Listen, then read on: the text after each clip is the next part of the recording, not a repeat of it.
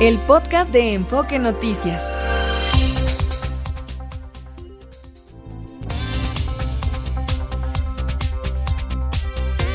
NRM Comunicaciones presenta Enfoque Noticias con Mario González.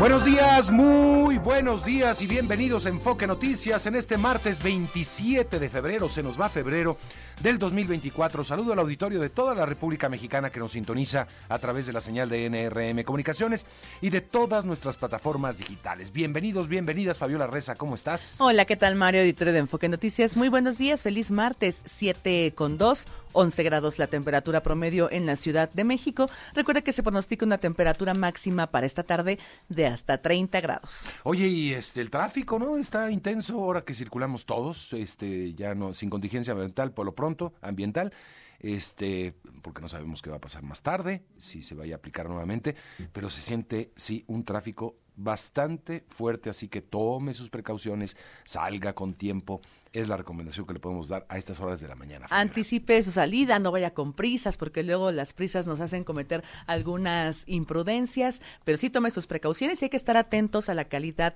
del aire en nuestro sitio enfoquenoticias.com.mx y por supuesto en nuestras redes sociales tenemos ahí toda la información que usted necesita. Bien, bueno, pues tenemos mucha información, obviamente ya todo está casi listo para el arranque de las campañas presidenciales en nuestro país y presidenciales y de tantos puestos de elección popular que tenemos más de 20 mil, por supuesto, y eh, pues estar esperando, bueno, otra vez los la lluvia de spots que nos cae en cada proceso, pero en esta ocasión pues creo que se han prolongado mucho por todos los procesos, eh, pues, que la precampaña, que la intercampaña y todo lo demás. Así que hay que estar preparados con todo eso y este he estado conversando con mucha gente, incluso en las calles, saliendo a hacer algunas entrevistas, algunos sondeos y bueno, la gente, muchos ya tienen su decisión tomada, muchos, muchos otros, creo que tal vez con la mayoría que pude conversar, todavía no están, están como a la espera un poco de que, a ver qué pasa y todos, me parece, una gran mayoría, incluso aquellos que dicen voy a votar, eh, voy a anular mi voto, que los hay también, muchos eh, consideran que van a ir a votar. Todos van a ir a votar, al menos de la gran mayoría con la que pude conversar. No encontré a alguien que me diga, no, no, no, no voy a ir a votar, en esta ocasión la paso. No, creo que todos tienen el interés de ir a votar y eso es importantísimo, que todos salgamos a votar por quien sea, por la decisión que hayamos tomado, por la que tomemos días antes, horas antes o incluso en la urna. Yo creo que no importa, lo importante es ir a marcar nuestra preferencia.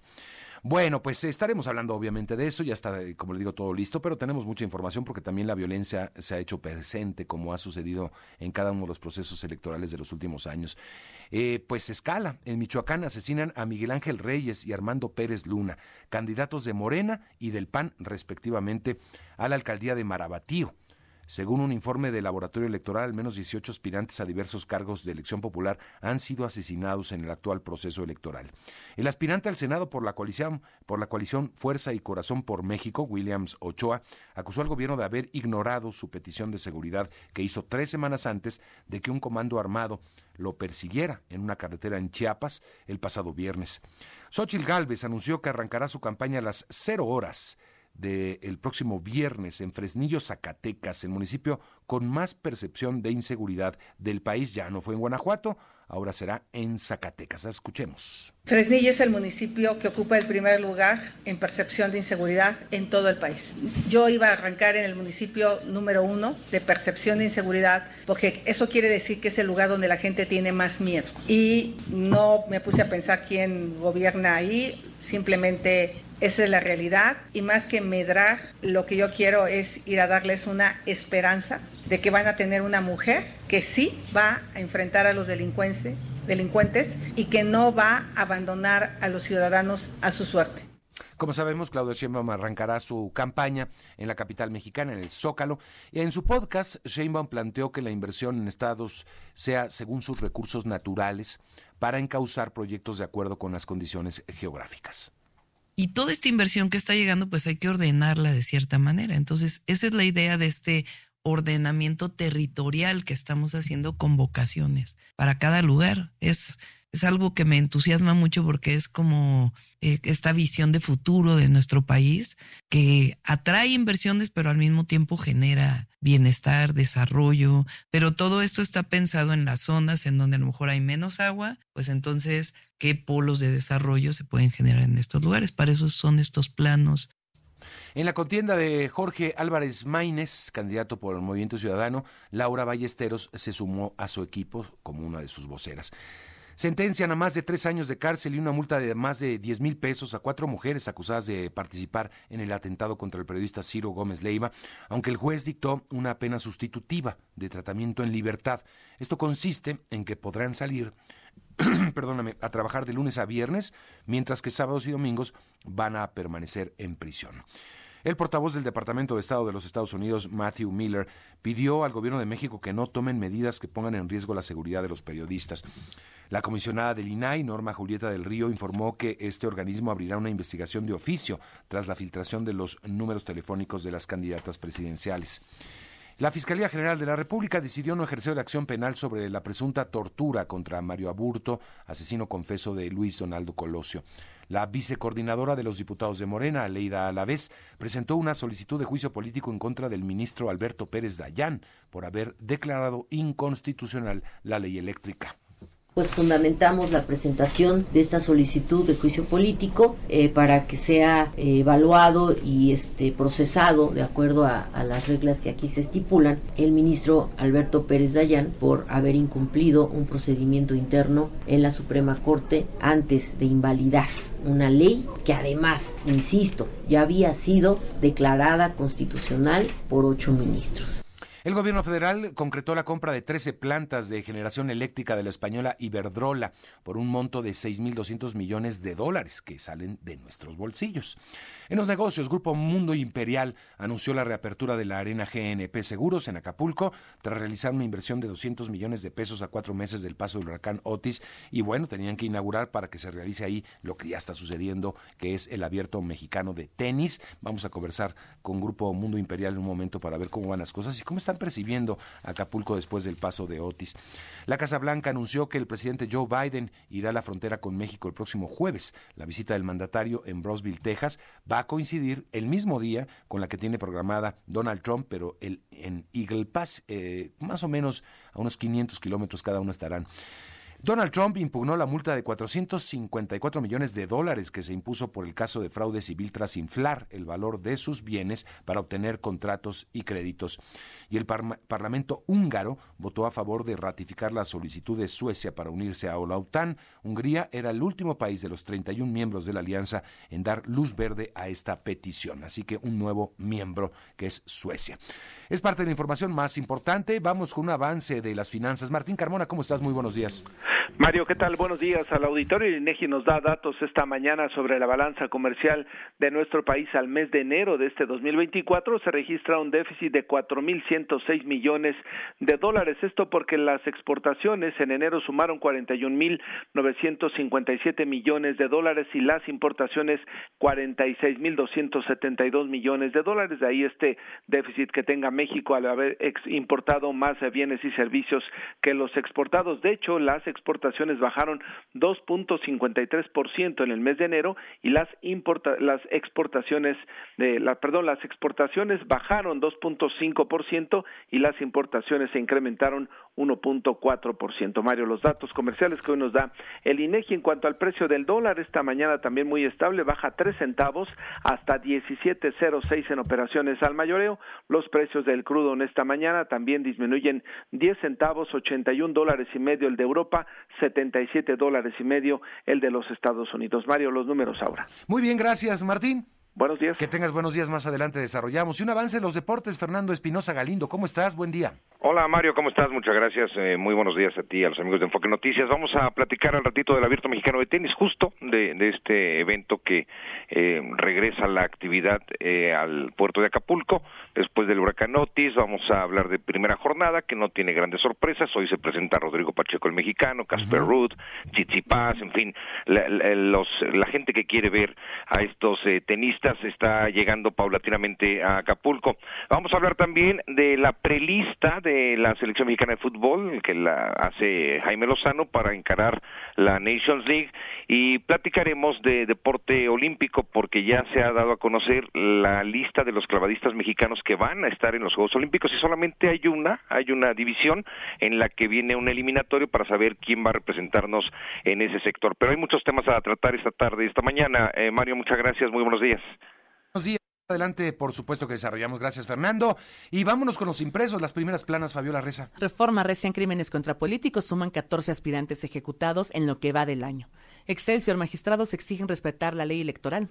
El Universal utiliza SAT inteligencia artificial contra evasores. Milenio inhibe Trump 19% de inversión global de empresas mexicanas. La razón, SRE presiona en Estados Unidos legalizar a 5 millones Biden y Trump a la frontera en campaña. La Jornada Migrantes de México aportan 324 mil millones de dólares en impuestos a Estados Unidos. El economista informalidad en el mercado laboral cerró el 2023 por debajo del 55% y el financiero el mismo tema, la desocupación cae a mínimos históricos por la formalidad. Son las portadas de este martes, Mario. Fíjate que eh, me voy con esta nota del Washington Post interesante. Dice, la economía está rugiendo. La inmigración es una razón clave. Ya le voy a explicar. Me parece muy interesante el punto de vista que nos está poniendo el Washington Post. Y es que eh, estamos en también contienda electoral en Estados Unidos y todo lleva a la al asunto de la migración, entre otros temas, pero es uno de los temas centrales que se están discutiendo hoy en Washington, eh, de cara a la contienda electoral entre republicanos y demócratas. Eh, todo, incluso la ayuda eh, económica que se está planteando para financiar a Ucrania para la defensa contra Israel o el asunto de Israel en la franja de Gaza tiene que ver también con la migración. Los republicanos han puesto como condición que se eh, fortalezca, digamos, el cuidado de la frontera en su frontera sur, en nuestra frontera, por supuesto, para tratar de parar los flujos migratorios. Y tanto es así que mañana mismo estarán ahí presentes Donald Trump en Eagle Pass y muy cerca de él en el paso eh, estará también el presidente Joe Biden, porque todo lleva a la frontera, es el tema en disputa. Pero ¿qué pasa en realidad? Pues que el resurgimiento económico, lo bien que está marchando la economía estadounidense, no se podría explicar sin la mano de obra de millones de migrantes. Dice la nota, la inmigración ha impulsado el mercado laboral estadounidense más allá de lo que nadie esperaba, ayudando a consolidar la recuperación económica del país tras la pandemia como la más sólida del mundo. Ese impulso se aceleró agresivamente durante el año pasado. Alrededor del 50% del extraordinario crecimiento reciente del mercado laboral provino de trabajadores nacidos en el extranjero entre enero de 2023 y enero de 2024, según un análisis de datos federales del Instituto de Política Económica. E incluso antes de eso, a mediados de 2022, la fuerza laboral nacida en el extranjero había crecido tan rápido que cerró la brecha laboral creada por la pandemia, según una investigación del Banco de Reserva Federal de San Francisco. Los trabajadores migrantes también se recuperan mucho más rápido que los trabajadores nativos de las perturbaciones de la pandemia y muchos vieron algunas de las mayores ganancias salariales en industrias ansiosas por contratar. Bueno, pues ahí está, la mano de obra de eh, nuestros connacionales en gran medida está impulsando el crecimiento de Estados Unidos, Fabiola. La canciller Alicia Bárcena daba algunas cifras y es lo que destaca en su portada la jornada. Son 37 millones de migrantes mexicanos que contribuyen a generar 324 mil millones de dólares anuales en impuestos a Estados Unidos. Sí, esa es la, la realidad. Claro, para nosotros no deja de ser un drama y no deja de ser preocupante que el gobierno siga presumiendo de lo que nuestros mexicanos generan en Estados Unidos. A mí me parece lamentable desde cualquier punto de vista. Se presume hasta de las remesas y también de la capacidad de mano de obra que tenemos en otro país. De las remesas como si fuera además un logro del gobierno mexicano. Sí. Bueno, y por otra parte, pues se sigue el discurso antiinmigrante en Estados Unidos. Ayer veía varias informaciones sobre el asesinato de una estudiante de enfermería, de enfermería en una universidad de, Georgia eh, y pues cómo el gobernador eh, se detuvo a un inmigrante de origen venezolano como el presunto responsable de ese asesinato, y entonces el discurso va en contra de todos los inmigrantes, ¿no? Está muy politizado el tema, es un gobernador republicano, el de Georgia, y que se lanzó contra los inmigrantes, hablando de que la responsabilidad de todo eso es del gobierno de Joe Biden por haber dejado abierto la puerta a tantos migrantes. Así que es de los temas importantes, pero la realidad y los números hablan de que la fuerza laboral de nuestros connacionales y de muchos otros migrantes allá en Estados Unidos, pues son parte de la explicación de lo bien que va la economía. Vámonos a la pausa, son las 7 de la mañana con 16 minutos y vamos a hablar del grupo Queens, porque The Works, el disco The Works, eh, contiene uno de los grandes himnos, I Want to Break Free, además de algunas canciones bastante conocidas como eh, Radio Gaga, entre otras, y se convirtieron en éxitos en el Reino Unido y como en todo el mundo también, un 27 de febrero de 1984 salió este álbum y creo que hay que hacerle honor y escucharlo.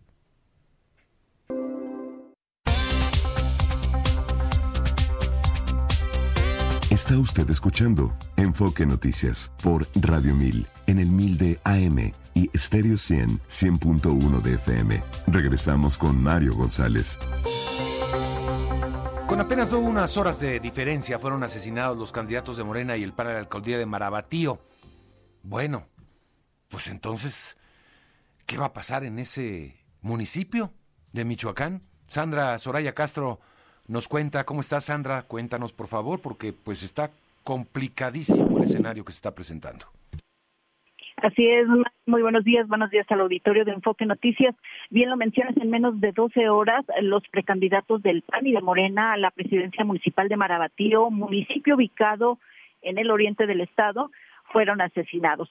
Primero, Miguel Ángel Zavala Reyes, aspirante de Morena, eh, fue privado de la vida a bordo de su vehículo cuando se encontraba a las afueras de la clínica San Ángel en pleno centro de la cabecera municipal. Los reportes señalan que el médico de profesión fue sorprendido eh, a bordo de su camioneta por sujetos armados que le dispararon en varias ocasiones para inmediatamente después darse a la fuga. El precandidato de Morena fue auxiliado por sus colegas médicos, quienes le brindaron atención inmediata. Sin embargo, bueno, pues el aspirante no sobrevivió al atentado armado. Más tarde, al filo de las 10.30 de la noche, dos sicarios a bordo de una motocicleta asesinaron al precandidato del Partido Acción Nacional, Armando Pérez Luna. El precandidato panista no era militante de este instituto político, su registro fue como externo, ya que se desempeñaba como transportista en este municipio eh, de Marabatío. Eh, Pérez Luna, de 58 años de edad, fue atacado a balazos por estos dos sujetos desconocidos que viajaban en la motocicleta eh, mientras que el precandidato conducía su automóvil en la calle Jesús Romero, esto en la colonia Infonavit. El secretario general del PAN, Javier Estrada Cárdenas, confirmó eh, que pues Pérez Luna nunca había manifestado tener amenazas por el crimen organizado eh, y bueno, esto esto mantiene en vilo acá a la política del Estado.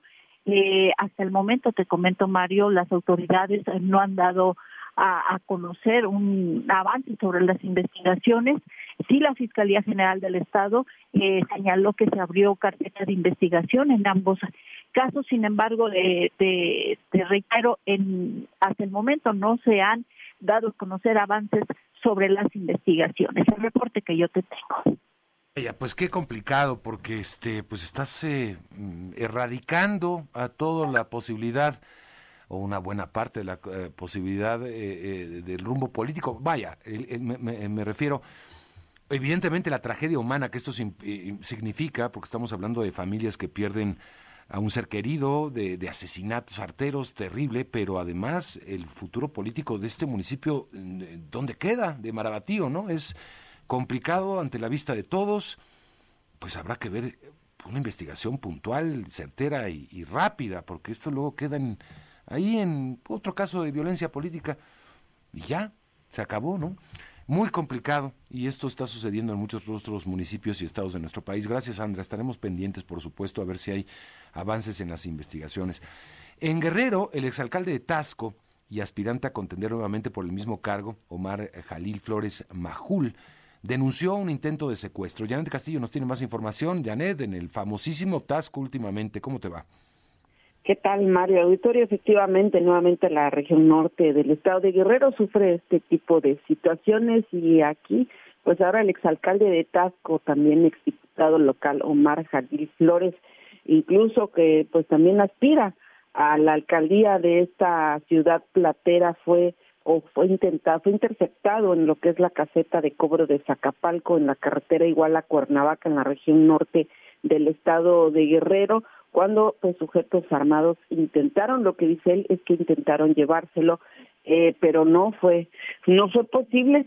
Eh, según la información que proporciona el propio Omar Jalil Flores, el aspirante y exalcalde, dice que llegaron hombres armados a bordo de una camioneta, lo interceptaron en esta caseta e intentaron bajarlo del vehículo, que incluso estuvieron golpeando con sus armas eh, pues la puerta de su automóvil, pero fue eh, pues eh, lo, impidieron y finalmente pues eh, pudo pudieron mover el vehículo, incluso lo siguieron eh, los agresores y, lo solo golpearon eh, con sus armas largas de la unidad. Y bueno posteriormente arranca su vehículo.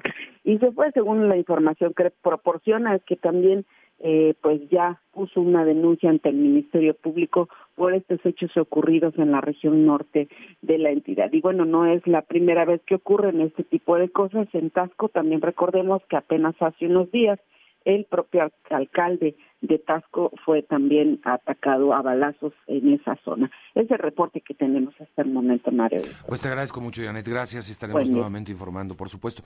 Bueno, eh, vamos eh, a, Ayer hubo también este 26, otra eh, movilización de lo que de, por los jóvenes de Ayotzinapa cada mes se realiza cada 26 para hacer una conmemoración de lo sucedido y para seguir en la lógica de exigir justicia a tantos años ya de lo sucedido allá en Iguala Guerrero. Y vemos la, situación que está pasando también en este en este estado en el municipio de Iguala por supuesto pero en todo el estado de, Guerrero la violencia exacerbada que se está viviendo este eh, pues por todo lo que eh, la violencia política por supuesto también después de lo sucedido por el huracán Otis, parece que el Estado entró en una dinámica nueva de violencia política.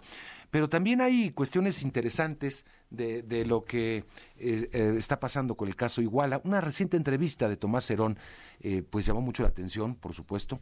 También Tomás Herón, usted recuerde, el, el, ex titular de la Agencia de Investigación en México, y se le acusa de ser responsable de tortura de algunos de los implicados en el caso de Ayotzinapa de lo cual, con lo cual habría salido la famosísima verdad histórica, que después fue siendo cuestionada y, obviamente pues se fue eh, quitando gran parte de ese mito hasta llegar pues a un parece callejón sin salida. Pero bueno, lo que dice Tomás Herón es que admite que él no, no tenía por qué eh, eh, aplicar tortura este, admite que amenazó a algunos de los integrantes, como el Cepillo, por ejemplo, pero que no hubo tortura porque no era este, no, no, fue su actuación ni, ni estaba en esa posición. Vaya, que él era el, director y no, no tenía por qué estar aplicando él personalmente ningún tipo de tortura. En fin, eh, llamaron la atención porque pues muchos dicen, bueno, si, si está tan seguro de lo que dice y de estar libre de todo esto, ¿por qué no acude a México? porque no viene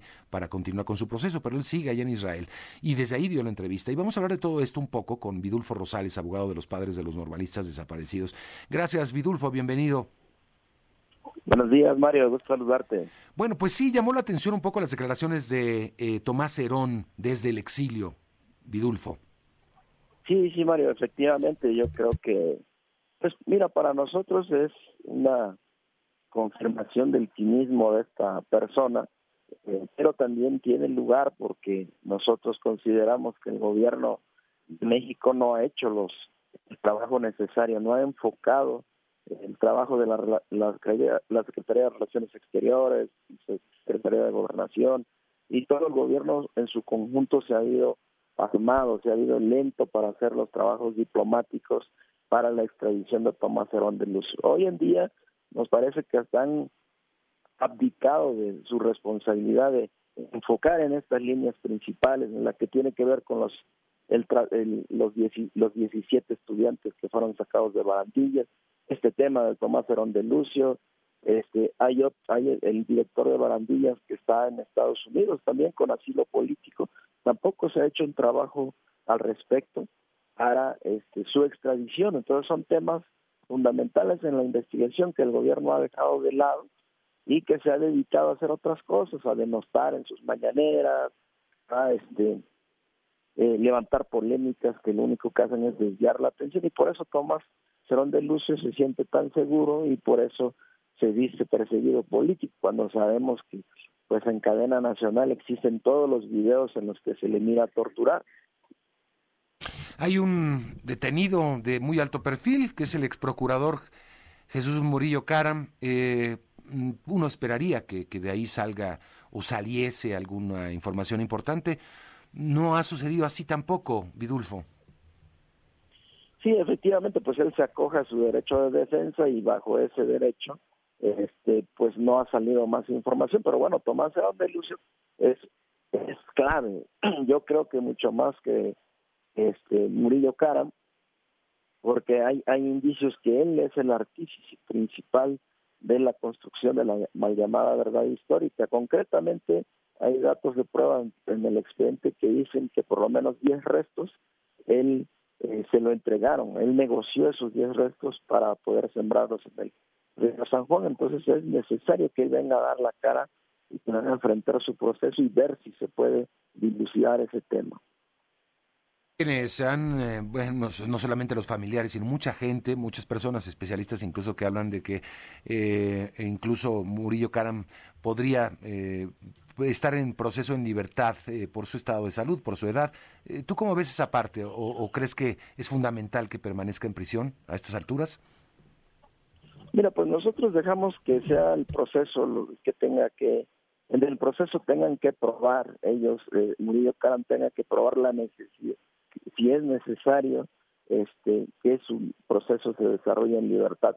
Por, no, por ahora nosotros creemos que eh, su salud y toda esta situación que él enfrenta eh, se le puede dar atención desde el penal. Es un delito grave, es tortura, es desaparición forzada eh, y la ley establece que en esos delitos pues está justificada la prisión preventiva. Entonces, si hay alguna excepción a la prisión preventiva, pues que la haga valer y eso se liquida en los juzgados. No creo, no hay nada político, por lo menos de nuestra parte, de los padres y madres, no hay un intento de querer castigar a este señor por, de manera injustificada. Hay, hay delitos graves que se cometieron. Él dirigía una institución importante que tenía que esclarecer los hechos en aquellos años y no lo hizo, por el contrario, él participó en la construcción de una mentira que hoy en día nos, nos tienen trampados aquí. Él pudo haber esclarecido los hechos, en ese tiempo había pruebas importantes, indicios frescos que se pudieron haber utilizado para dilucidar la verdad y no se hizo.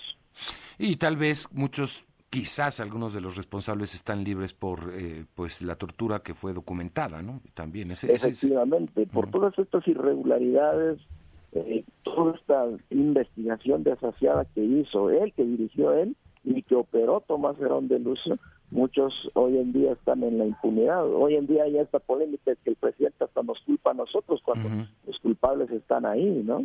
Que hay muchos intereses políticos, dice el presidente. Ahora, este, ¿qué ha pasado en tu punto de vista, Vidulfo, después de tantos años y de pues una esperanza que se abrió con las promesas también que se hicieron por esta administración en un inicio y que parecía que sí había alguna voluntad política. El GEI lo ha dicho eh, ya en su última intervención, pues hay, una, hay un muro que no ha podido ser eh, derribado eh, y que no ha podido permitir que se lleguen a documentos fundamentales que se mantienen todavía, o si es que existen todavía, si no fueron destruidos, por parte del ejército mexicano, Vidulfo. Pues sí, mira, para nosotros ha quedado claro, la investigación caminaba por buen por buena senda, este, había, se avanzaba con lentitud, con dificultades, con obstáculos eh, para conocer la verdad por este, este, este pacto de silencio que había, eh, pero había avances considerables, había avances importantes, pero cuando se cuando los hilos de la investigación nos llevaron al ejército mexicano, de pronto esta ahí se descompuso todo. El presidente ya no quiso seguir, ya no quiso empujar, se dedicó a hacer lo que está haciendo ahorita, a confrontarnos, a denostar, a querer desviar el tema. Por ejemplo, a menudo saca este tema que nosotros somos culpables, pero no dice nada de los 800 folios que no han entregado. no dice nada de, de la complicidad que militares tenían con Guerreros Unidos.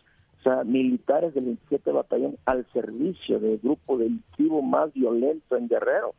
No dice nada de eso. Entonces, eh, por ejemplo, hay un testigo, este Mario, que dice que 25 jóvenes fueron ingresados al 27 Batallón de Infantería. Entonces esa línea de investigación se ha dejado de lado, o sea, no se le ha restado importancia. En fin, la investigación... Y nunca se permitió la entrada al 27 Batallón, este, digo, en los primeros años, pues fueron fue mucho tiempo que no se permitió la entrada, ¿no? Claro, y no se ha, no se ha desplegado una línea, una, una, no se ha desplegado una investigación fuerte en contra del ejército mexicano, amparado en esto que el ejército mexicano ahora dice, ¿por qué nos van a poner a nosotros en el banquillo de los acusados si somos una institución pura, somos una institución impermeable por la delincuencia organizada cuando no es cierto, ni mal la estamos viendo. Es una institución como todas, si la colocas para combatir la seguridad pública, para poner, para combatir la seguridad pública, para enfrentar a los grupos delictivos, se va a ver expuesta a esto y tiene que rendir cuentas por ello, pero hoy en día pues está haciendo y es lo que el presidente hoy en día se ha puesto del lado del ejército y dejaba a las madres y padres en la indefensión. Diez años están por cumplirse ya, Vidulfo. Sí, Mario, efectivamente, y lo, que vemos es que ya en su administración se ve difícil que se pueda dilucidar el caso. ¿Falló el presidente? El presidente incumplió su promesa y fracasó en, el esclarecimiento de la verdad en el caso Ayotzinapa. Te agradezco mucho, Vidulfo, y seguro seguiremos hablando. Claro que sí, Mario, gusto saludarte. Igualmente, gusto saludarte, Vidulfo Rosales, abogado de los padres de los normalistas desaparecidos. Básicamente lo que dice Tomás Herón, digamos, lo más, lo más que se ha destacado es que efectivamente tuvo este encuentro, eh, eh, que ha aparecido en algunos videos, el interrogatorio que se le hizo al famoso Cepillo, líder de este grupo criminal de Guerreros Unidos, pero eh, que él no lo amenazó, pero no, que no cayó e incurrió en tortura. Dice que más bien es un perseguido político que hizo un cuestionario fuerte, duro a esta persona, pero que nunca incurrió en una tentura, que no tenía nada que hacer, lo que era el jefe de la unidad de investigación criminal y que no tenía por qué hacer, eh, aplicar tortura. En fin, eh, son parte de las declaraciones que eh, pues surgieron después de un trabajo periodístico que está haciendo la BBC de Londres para conmemorar el décimo aniversario de Ayotzinapa.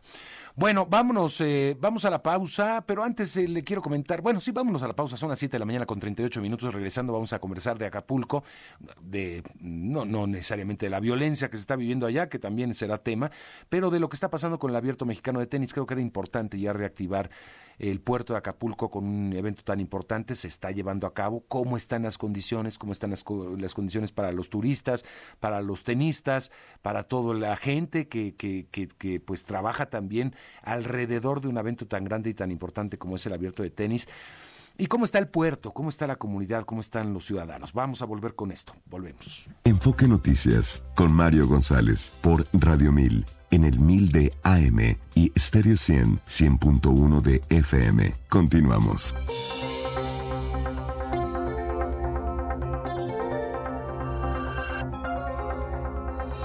Siete de la mañana con 41 minutos. Estuve por uh, diciembre más o menos haciendo un recorrido nuevo por Acapulco después del paso del huracán Otis para ver cómo iba la reconstrucción. Todavía se veía muy difícil, muy cuesta arriba.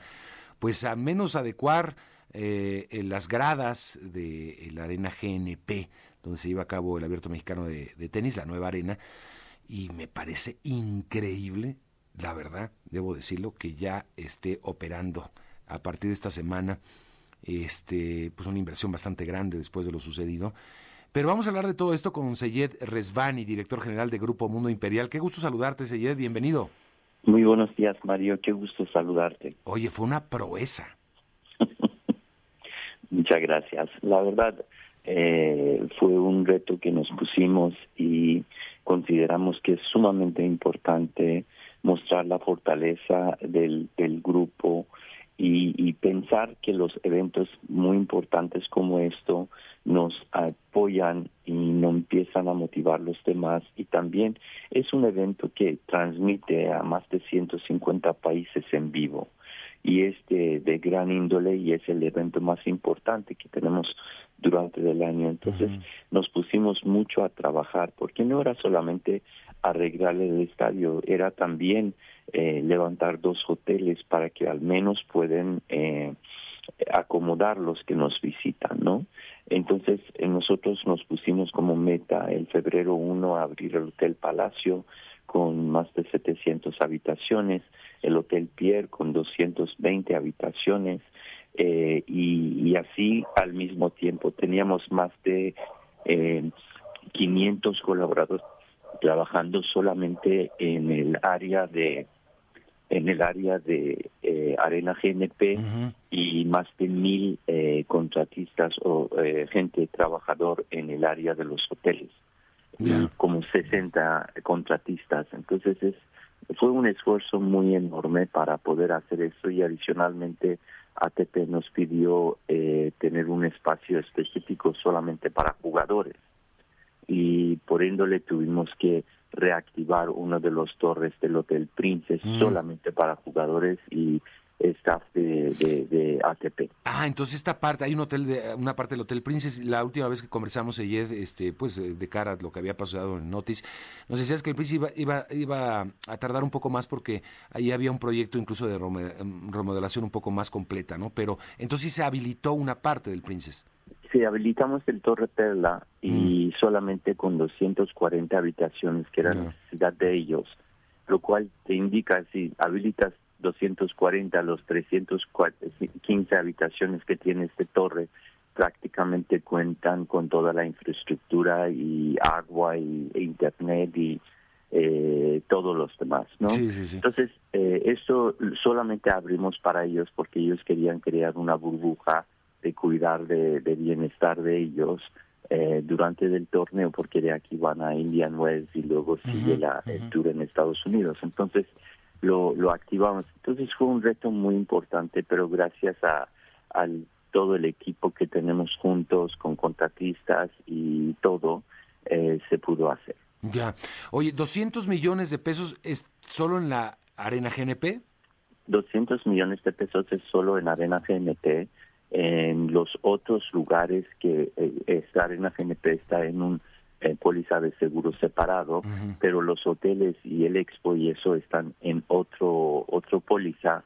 Y en este área hemos metido más de 575 o 600 millones hasta este momento, pero todavía falta todo el Hotel Princess que tenemos que rehacerlo. Y estimamos de abrir este Torre Perla gradualmente para Semana Santa. Y el Torre Princesa eh, deseamos para el verano y Torre Pirámide Principal al final de este mes de octubre. Vienen otros eventos importantes, viene Tianguis Turístico, viene también el, eh, la famosa convención bancaria, Bancaria. este eventos muy importantes. La convención bancaria, ¿dónde se, se va a realizar, Sayed? Y el es- Mundo Imperial, el Palacio Mundo Mundo Imperial y el Centro de Convenciones. Ya. mayoría de ellos ya estuvieron de visitar inspección, todo les, les gustó. Eh, al mismo tiempo tenemos muchos otros eventos antes, tenemos dos torneos de pádel, tenemos uno que es de 15 a 18 de marzo, que es como un Master 1000 de tenis. Mm. Eh, tienen todos los top 20 prácticamente jugando. Eh, tenemos el evento convención de cardiólogos, más de 4.000 cardiólogos que estarán aquí con nosotros en el mes de marzo.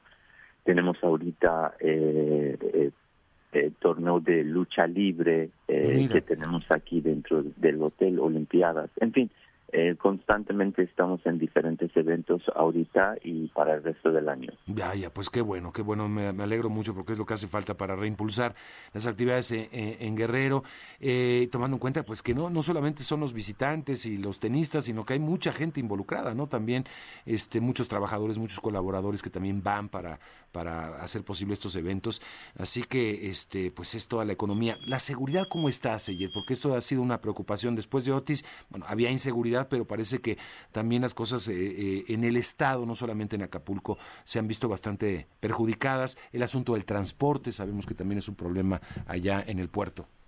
Así es, nosotros con los organizadores de Abierto Mexicano de Tenis, con Estado de eh, Gobierno de Estado de Guerrero, también con Guardia Nacional y Ejército, hemos trabajado desde hace varios meses para asegurar de, de este tema y blindar el evento de la mejor forma que pueda.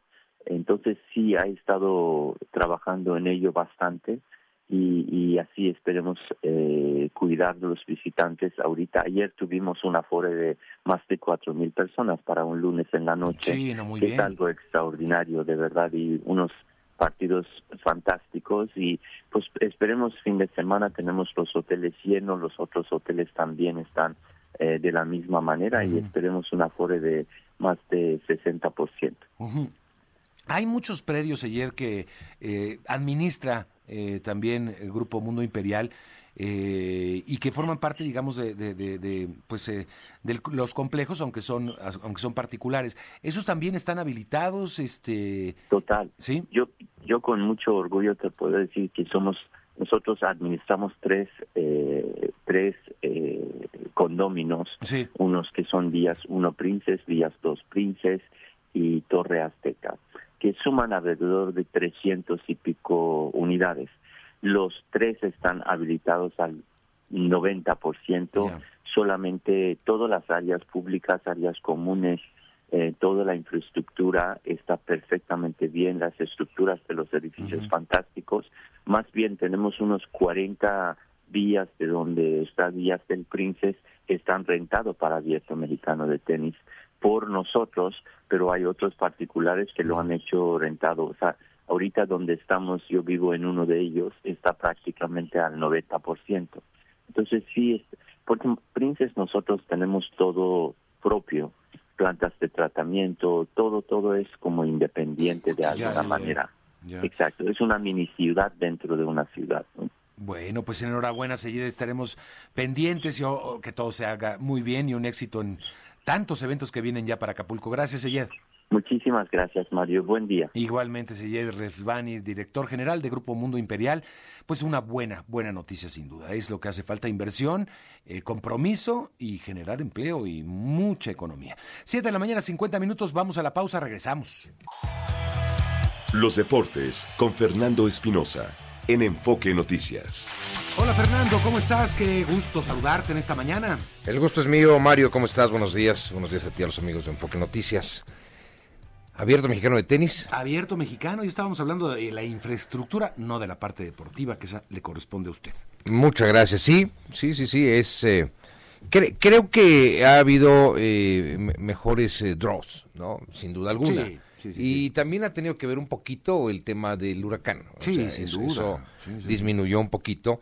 Eh, yo recuerdo el draw del 2017. Tú estabas, Mario, eh, creo verte, verte ahí sentado. 2017.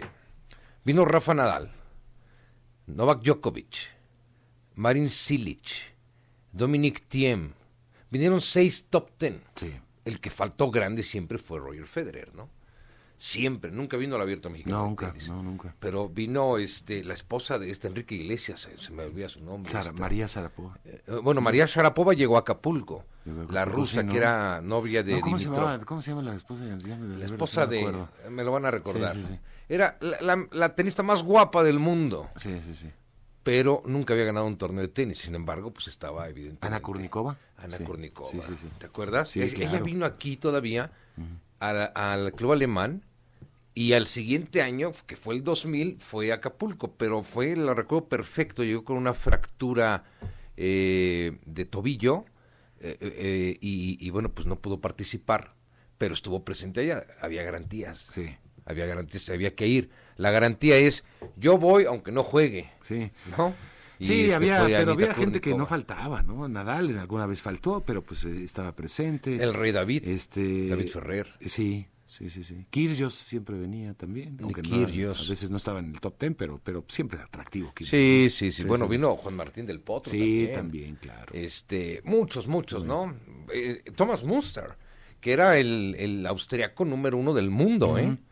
Y que, que vino a ganar abiertos mexicanos de tenis aquí en el Club Alemán de México. O sea, la verdad es de que es un eventazo. Si tienen la oportunidad, vayan.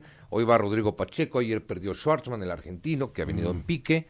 Es, una realidad, no se le han dado ya las cosas. Se presenta Casper Ruud contra Eubanks de los Estados Unidos. Se presenta Chichipas ante Safiulin. Eh, deben de ser partidos accesibles para ellos. Eh, Zverev, eh, estos tres son evidentemente la carta más fuerte para la afición. Casper Ruud, eh, el caso de Zverev y, y. Y lo que puede hacer Rodrigo Pacheco, que es la mejor carta. Nuestra mejor carta. La mejor carta, frente a la Lagovic, que es un eh, serbio mm, de buena, de buena manufactura. Vamos a ver cómo le va. Sabes, hoy se presenta con el equipo de los Dodgers de Los Ángeles, se presenta eh, Otani, Shonei Otani.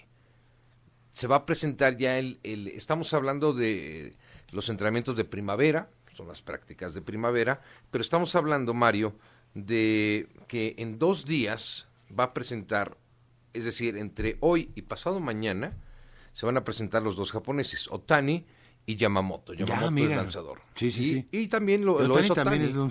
Nada más que Otani no va a estar lanzando este año ya, hasta sí, el próximo por esta esta eh, operación de codo. Uh -huh. eh, pero es un toletero fantástico, ¿no? es un conronero no. sensacional. Bueno, ¿sabes lo que sabes lo que está queriendo ya desde hoy eh, Dodgers llegar a la Serie Mundial y ganarla? A ver, entre estos dos, Mario, están hay una inversión de mil millones de dólares. Mil millones de dólares por dos jugadores. 700 millones directos para Otani, 300 millones de dólares para Yamamoto. Esos son los contratos Hay de varios más. años. De varios años, nada más. ¿Qué te puedes comprar con eso, Mario? Con Sí. mil millones de dólares. ¿Tú sabes en cuánto está valorada ¿Qué la no Casa te puedes- Blanca? ¿Qué no te puedes comprar con eso? La Casa Blanca, tú quieres ir a comprarla, no puedes, ¿no? No, Ahí no vive el presidente de los Estados Unidos, ahí trabaja. Cuesta 325 millones de dólares. Te quieres comprar 10 jets de 100 millones de dólares, pero de estos Airbus bonitos, pues te los puedes comprar ¿O, con mil puede- millones o sea, puedes hacer una línea aérea? ¿A poco? No, no tanto. Pues No, no una línea aérea chiquita. Sí. Mira, Rafa Nadal tiene su hotel en Mallorca. Eh, tiene uno, tiene dos en Cozumel, que por cierto es medio pillín porque uno es solo para adultos. Ese es Rafa Nadal. Pero le han invertido a los hoteles bárbaro. Un hotel de 165 habitaciones tiene Rafa Nadal en Mallorca, de lujo. Y no, no le metió más de 300 millones de euros. Entonces, fíjate lo que está invirtiendo en dos jugadores, No, bueno, Dodgers de Los Ángeles, mil millones de dólares. Ni siquiera te lo da el fútbol. Y ya para cerrar, eh, Mario, solo decirte que ya el, Comité de Estabilización de la Federación Mexicana de, de Natación, eh, por la, la internacional vaya, ya dio a conocer los nombres de los que van a representarnos en los Juegos Olímpicos, los clavadistas. Solamente hay una, hay una línea, trampolín de tres metros masculino, ya tenemos boleto para Juegos Olímpicos, pero va a haber un selectivo y ahí vamos a conocer quiénes van.